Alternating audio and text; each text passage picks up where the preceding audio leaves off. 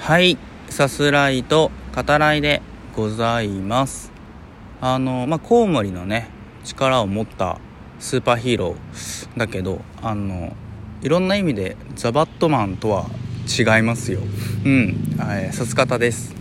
はい、えー、後ほどねお話ししますけど、えー、公開したばかりですね。映画「モービウス」を見てきましたので、うん、そのお話ですね。えっとうっかりねコウモリのスーパーヒーローだよって言って「えバットマン?」とか言うと本当バトルが勃発するでしょ。ううん DC じゃないよっていうね。マーベルだよっていう、ね、ことだけど。はい。で今ねまだまだザ・バットマンも公開中なので映画館に行くと複数のねコウモリをモチーフにしたヒーローものが見れるという結構珍しい状況 だなって今日行ってね思いましたね。で、まあ、全然関係ないんですけどあの僕妹がいてでね妹がねよくコウモリをね見るんですよ。うん。なんか飛んでるって言ってで鳥でしょみたいな。蝶々でしょみたいな。そういう話をねうちの家族はするんだけどあのいや違うっつってコウモリって言ってえ？ー、みたいなどこ？どこにいんの？みたいなそういう話になるんだけど多分ね彼女もねモービウスうんなんでしょうねはい。で、えっと、今ね、あの、映画館、全国的にですね、アカデミー作品賞を受賞したということで、えー、コーダ愛の歌が、えー、拡大公開されていますね。うん。ぜひぜひね、あのお、近くの映画館でかかっていたらご覧、えー、いただきたいなというふうに思いますね。で、えっとまあ、細かくね、あの、続けていくと、あの、ずっと真夜中でいいのにの新曲が、えー、今週かな？うん、えっと、発表、えー、ミュージックビデオもね、公開されますね。ミラーチューンという、えー、タイトルですね。え今回の新曲もめちゃめちゃ楽しみですね。この前ね、あの、ミニアルバムが、発表されたばかりですけどね。また立て続けに新曲出てうん嬉しい限りですねファンとしては。うんあのあれっすね。今ねこれ収録してるのはえっと公演でえっともうすぐまあ夜に差し掛かる。でもまだえっと空にね、えー明るさはまだ残ってるっていう、えー、時間ですね。やっぱこのくらいの時間の方がね喋りやすいというかあの前回お話ししましたけどやっぱ僕低血圧なんでね午前中はどうもこうぼんやりした感覚が体にねこう残ってる状態だなっていうのは、うん、改めてねその前回前々回と収録してみて思いましたね。あの前回はね13時に最初ねあの予約配信しようと思ってたんだけど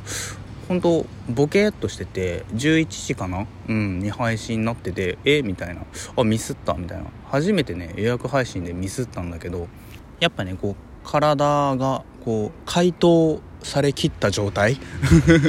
うん。やっぱそういう時にねお話しする方が、うん、いいのかなっていうふうに今ね思いました。はい。でえっとプロ野球ですね。開幕してから1週間以上経ちましたけど、うん、ちょっとねお話しさせてください。あのセ・リーグは今巨人が首位、まあ、8勝1敗と、ね、開幕ダッシュ成功って言っていいのかな、うん、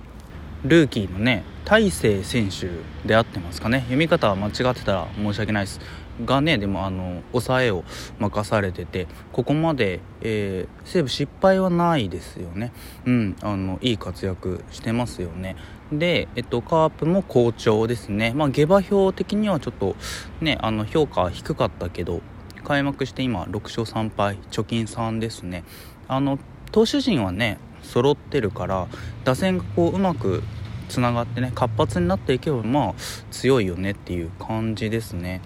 で阪神ですねちょっと心配になっちゃうけど、えー、開幕8連敗ですね。そのシーズン入りする前に矢野監督が今年限りでのね退任をもう発表しましたけどまあその影響がねどこまであるのかっていうとこで、うん、ただねまあこれ配信してる日ですね。あのベイスターズとの試合なんですね。あの今年の初勝利ですね。あのベイスターズが献上することになるのかな。うん、なんかこういう時ねベイスターズって優しいんでね、うん、あの勝ちを上げちゃうんですよね、うん、でまあファンなのでベイスターズはですねあの4勝4敗かな、うんえー、勝率5割ですね、えー、でまあ今日から、えー、甲子園での阪神戦と、うん、で開幕は、えー、横浜スタジアムだったわけですけども3連敗。しましたね。まあその3連敗というかまあ負けること自体はもう見慣れてるのではっきり言って。何にも思わないんですよね。こういうこと言うとねそのえファンなのにそれでいいの？みたいな思われる方もねいらっしゃるかもしれないですけどあの指す方でもね以前何回かこうベイスターズについてお話ししてる時があるのであのその中の最初かな、えっと、暗黒時代のえベイスターズですね。にお話しした回もありますのであのそちらねあの聞いてくださるとありがたいです。どのようにして、えー、少なくともこう10年以上かなのファンのその精神状態 っていうものがこう作られてきたか、うん、培われてきたかっていうねそういうところがあの感じ取っていただけるんじゃないかなというふうに思います。でパ・リーグは、えー、ソフトバンクがやっぱ強いですね、えー、7勝0敗。うん、でビッグボス率いる日本ハムは1勝8敗とまだちょっとね元気がないかなっていうところですね。うん、まあまだ始まったねばかりですしねあの僕は去年、えっと、個人的にはあんまりこう野球の試合見れなかったので今年はねあのじっくりと楽しんでいきたいなというふうに考えていますね。はい、えー、というわけで、えー、見てきました、えー、現在公開中の映画です、え、モービウスについてお話ししていこうと思います。はい、えー、あらすじ概要の方引用させていただきます。天才医師のマイケル・モービウスは幼い頃から血液の難病を患っている。同じ病に苦しみ同じ病棟で兄弟のように育った親友のマイロのためにも一日も早く治療法を確立したいマイケルはコウモリの血清を投与するという危険な治療法を自らの肉体を実験台にして試す。その結果マイケルの肉体は激変し超人的なスピードや飛行能力周囲の状況を察知するレーダー能力が身につくが代償として血に対する渇望に苦しむこととなる。自らをコントロールするために人工血液を飲み薄れゆく人間としての意識を保つマイケル。そんな彼に対しマイロも生きるためにその血清を投与してほしいという。同じ頃ニューヨークの街では次々と全身の血が抜かれるという殺人事件が頻発するとなっております。はい、えっと、まあ、ヒロインっていう言い方がいいかわからないんですけど、えっと、今作でマルティーヌを演じている、えー、アドリア・アルホナですね。あの、すごい聡明さがね、あの、キャラクターとその容姿に現れていて、あの、すごいキュートだなっても、えー、思いながら見てましたね。はい。で、えっと、今作はソニーピクチャーズが展開する、えー、マーベルの、えー、キャラクターの、えー、実写映画化ですね。まあ、他にはスパイダーマンとか、ベノムとかありますけど、うん、で、えっと、MCU ですね。マーベル・シネマティック・ユニバースとも、えー、まあ、会社の垣根を越えてっていう言い方でいいのかな、うん、あのドイツのキャラクターがこうクロスオーバーしてね出てくるっていう、まあ、最近、まあ、近年だとねそういったことも、えー、活発にね行われてますね。うん。でまあユニバースっていうね言い方してましたけど最近だとマルチバースですか。うん。なんかいよいよ本当すごいことになってきた。まあ最初からすごいんだけど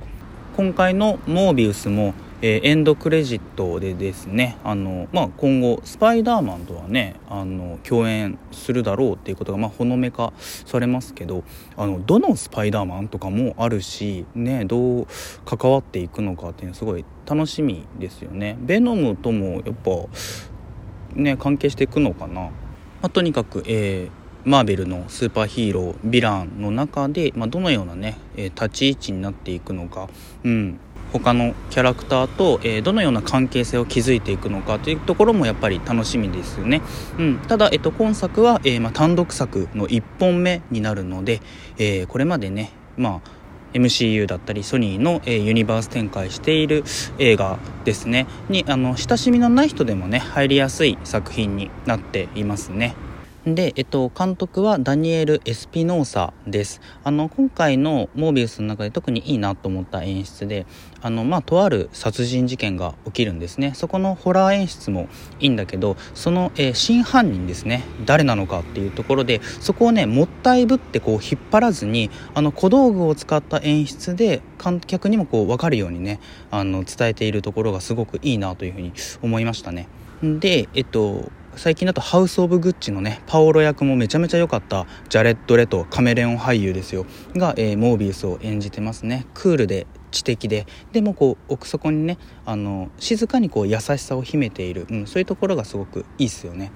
モービウス、まあ、変身して、えっと、バッドレーダーって言われるその遠くの方の音や声を、えー、聞き取れる能力ですね。あの見せ方としてこう耳の内側がこうそば立つ感じでこう表現されてて、うん、すごいそこもいいなって思ったし、えっと、物語序盤だとそのまだそのコントロールできない力を、えー、理解して、まあ、次第にねコントロールしていくその過程ですねが描かれてますけど、まあ、そのスーパーパワー習得ものとしてもすごい楽しいなというふうに思います。異形の姿罪を背負った新たなダークヒーローですね。ぜひ。ではまた。